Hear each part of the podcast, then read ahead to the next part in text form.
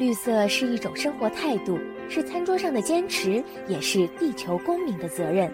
让我们聆听土地的声音，用心守护环境。这里是绿色情报员，我是麦小甜。听你们的，听大点的，小麦一百多亩，全部在水里面，基本上是够不了了。最近河南在麦收季节遭遇了烂场雨，农民感叹小麦泡水割不了。极端天气带来的粮食减产危机越来越显著。随着圣婴现象即将到来，洪涝和干旱风险提高，到底新一轮的圣婴有多么来势汹汹？我们邀请两位专家来谈谈。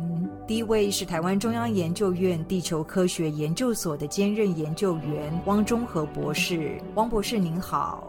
哎，主持人好，大家好。接下来是台湾大学海洋研究所的特聘教授曾余恒，曾教授您好。是，你好，你好。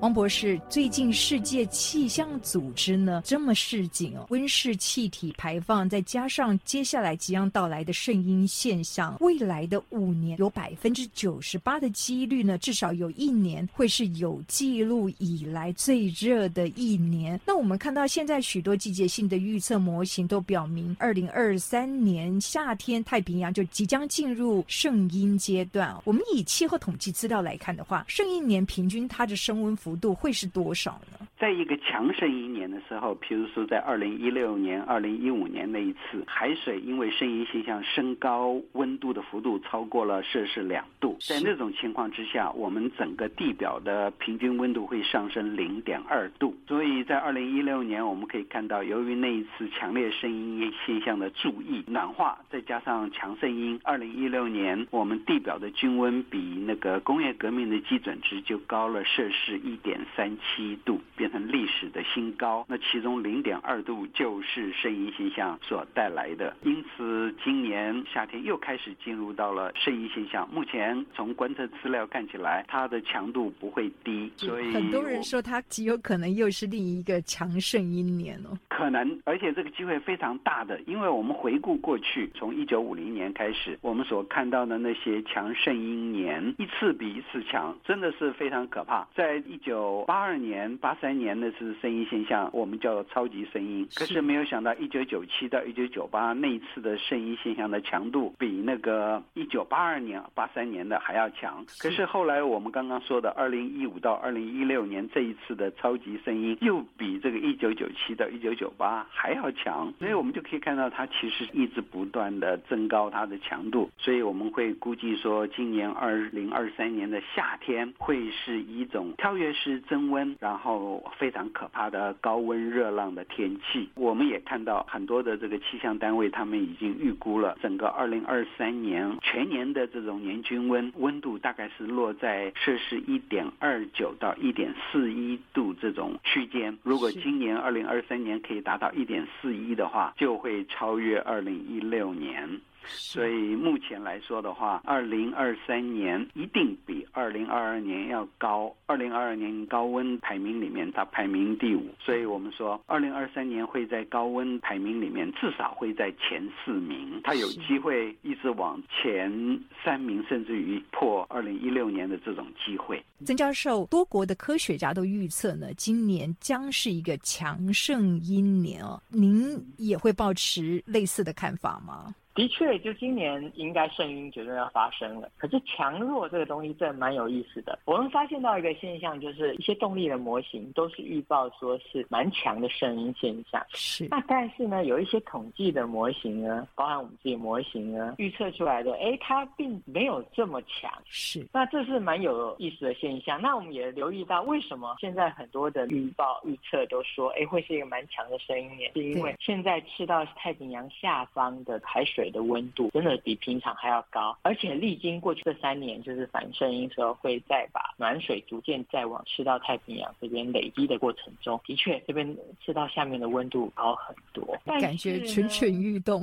对。对，就就是。它已经有储存好很多的能量在这里。但是我们发现到一个蛮有趣的是，因为整个声音的发展呢，它其实还有伴随大气的风场，大气跟海洋的，还有海洋跟大气的这个交互作用，像是大气的这个风场，北半球、南半球的这些风哦，或者譬如我们叫一个叫做北太平洋震荡或南太平洋环转膜，这些大气的一些变化呢，都会影响到接下来的这声音发展的过程，甚至呢，大西洋、印度洋上面的海温温度的梯度，都可能会影响到接下来的声音的发展。所以我以前讲声音的时候，常常会讲一个比喻，就是海洋下面的能量就像是一堆石油啊燃料，那海洋跟大气的交互作用就像一个打火机一样，哎，一点下去，你真的就可以激发出一个很强的声音现象。所以最主要就是去到太平洋的上方，有没有一个很剧烈的这个海洋大气的交互作用产生出来？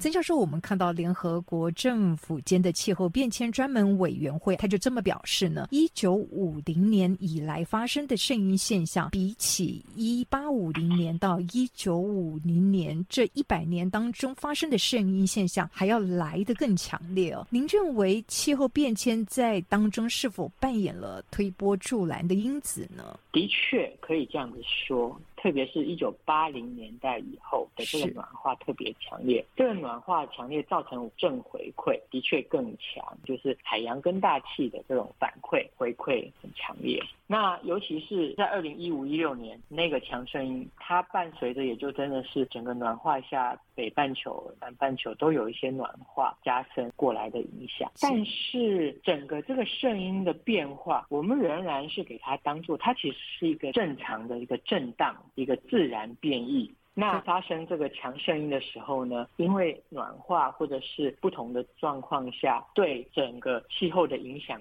变得比较大，某一些极端事件更容易发生。王博士，您看到气候变迁在当中是不是也扮演了关键的角色？是的，这个现象是非常的清楚。那第一个当然就是我们大气层里面温室气体一直持续的累积。我们可以看到，在一八五零年的时候，我们大气层里面二氧化碳的浓度也不过是两百八十四个 ppm。那整个一九八五到一九五零年，二氧化碳不过增加了二十八个 ppm，那个幅度其实是很温和。可是从一九五零年一直到现在，我们大气层里面二氧化碳的浓度已经超过了四百二十个 ppm。我们现在增幅七十年里面已经超过了一百个 ppm。这么大的增幅，这么快速的增温，就让我们整个地表的生态环境产生了过去没有的变化。那海洋就是最明显，然后表现最清楚的一种声音跟反声音现象。其实过去几千年，甚至于几万年以来，都在我们地表存在。它是我们。地球一种调节温度的自然的一种搅拌，它把我们海洋里面的温度从东到西，从上到下，做了一次非常好的混合，让地表的温度非常的均匀。可是，当我们地表热能越来越高的时候，那地球它也会用更激烈、更快速、更极端的方式做这种搅拌的动作。所以，我们现在就观测到了，不管是声音或者反声音现象，当它现在发生的时候，强度都非常的强，它带带来的效应也非常的可怕。王博士，我们看到去年下半年稻米的主要生产国中国，它有广大的农田遭受到了夏季的暴雨，还有洪水的侵袭。巴基斯坦也受到了严重的洪灾，导致去年到今年全球的稻米是短缺的。随着新一轮的圣婴现象回归，粮食危机是不是不容轻忽呢？是的，粮食系统来说的话，我们已经看到了今年在西班牙，也就是在西南欧面临了可怕的干旱，然后它的降雨又不足，所以单单在西班牙那个地方，他们就已经预估今年夏天他们的农产品一定会欠收，比往年要少了百分之六十。那不但西班牙，其实像我们的东南亚、南亚、中国大陆也都会受到这种影响。所以全球的粮食不但是有这个俄乌战争的冲击，还有了极端天气带来的影响，所以粮食未来的压力也会越来越大。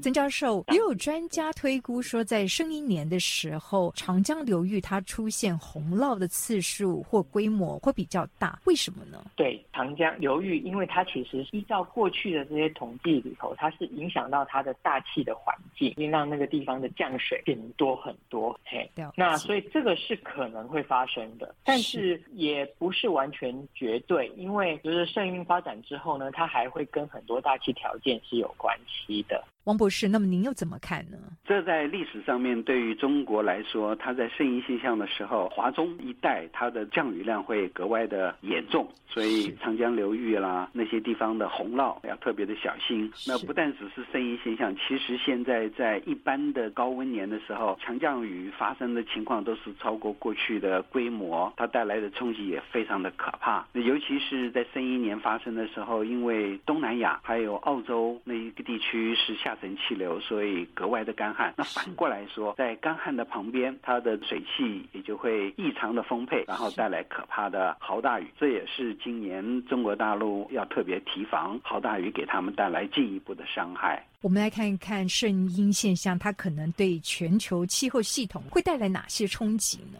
它影响最大的是我们的大气跟我们海洋之间的互动。所以，当这个圣婴现象发生的时候，高纬度的喷射气流会蛇行，那我们低纬度的海温东西方向会有大幅度的改变。所以，它一方面会带来很多极端的天气，那更重要的这种影响是在降雨方面。所以，这一次世界气象组织。做今年声音的预报的时候，他也特别附了一张全球降雨量的极端变化。东太平洋呃因为高温，所以它的降雨会特别的强。可是我们西太平洋是一个下沉气流区，所以。东南亚、澳洲这一部分在生意现象发生的时候，通常都是有可怕的干旱。那美洲那个地方，不管是北美或者是中南美，都需要提防豪大雨的侵袭。对于那种又高温又湿的气候地区，它就会让这个热带性的流行病毒，像登革热、汉他病毒、脑炎、霍乱，甚至于疟疾这些可怕的传染病，就会大量的扩散以及肆虐。所以在公共卫生方面，它的压力就很大。那在我们太平洋地区来说，声音现象发生的时候，我们的台风活动也会比较活跃。那反而大西洋它就会比较安静。因此，今年声音现象发生的时候，我们不但要提防这种极端的降雨，还要提防台风会给我们带来的影响。曾教授，那么除了气候系统受到影响以外啊，声音现象啊对于海洋生态系统又可能带来什么威胁呢？最主要就是它也伴随着有海洋热浪嘛，那热浪让整个海洋的温度增加，那而且营养盐也没有上来了，那鱼也当然就不可能在那边聚集啊，所以整个渔业它的渔场也会造成一些改变。然后还有像是这个珊瑚礁，它白化的现象绝对是会更严重，所以这些当然就是全球的这个海洋的生态都会影。响到您刚刚提到渔业捕捞减产的问题哦，其实，在过去的圣一年的时候，南美洲的像是鱿鱼都出现了减产的现象。没错，它就是刚刚说的，哎，那些营养盐也没有在那边产生出来，所以一些渔场的位置啊，哦，还有它平常栖息的地方，也当然就会改变了。那我们过去看到有毒藻类的大量增生，它跟肾阴现象是否也有关联性呢？是，这就是看那个地方的温度是怎么样。因为有毒藻类，它也是有时候需要一些，就是刚刚讲营养盐，对整个食物链破坏嘛。那不同的那个生物，哎，有的就会繁殖的比较快，像有东西就会我我不喜欢住在这里了，我到别的地方去住了，所以的确都是会受到影响。王博士，它对于能源系统也存在着一定程度的威胁，是吗？是的，那能源系统就更不要提了。每一次高温热浪天的时候，电力需求就一直不断的攀升。今年夏天又特别的热，而且会持久，所以电力的压力就会更大了。那国际能源署其实在二零一八年有一个很有趣的报告，他曾经说，我们现在因为天气越来越热，所以空调的需求就越来越强，